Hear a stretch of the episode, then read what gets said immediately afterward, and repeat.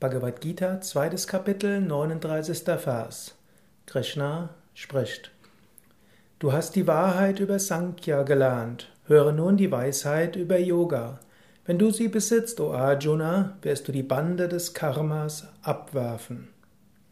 In den vorigen Vers ist Krishna sehr stark auf Jnana Yoga eingegangen, den Yoga des Wissens. Er hat Arjuna darüber belehrt, dass die Seele unsterblich ist, dass alles andere vergänglich ist. Er hat Arjuna dazu aufgefordert, sich nicht mit Körper zu identifizieren, sich nicht mit dem Denken zu identifizieren.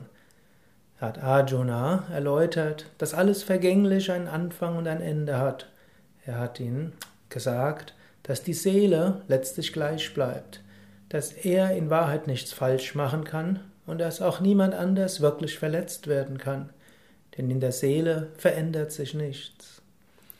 Das reicht aber nicht aus, um im Alltag zu handeln. Es gilt dann auch wirklich zu handeln. Und um zu handeln, dazu gibt es die Weisheit des Karma-Yoga.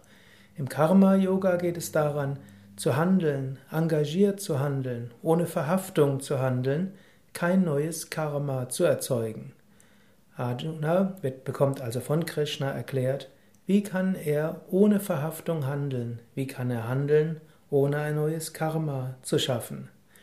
Die Essenz dafür ist, handle ohne Verhaftung, handle ohne an Wünschen zu hängen, handle ohne zu denken, dass du der Verhaftende, der Handelnde bist. In vielen Versen der nächsten Bhagavad Gita Teile werde ich dir das noch genauer erläutern.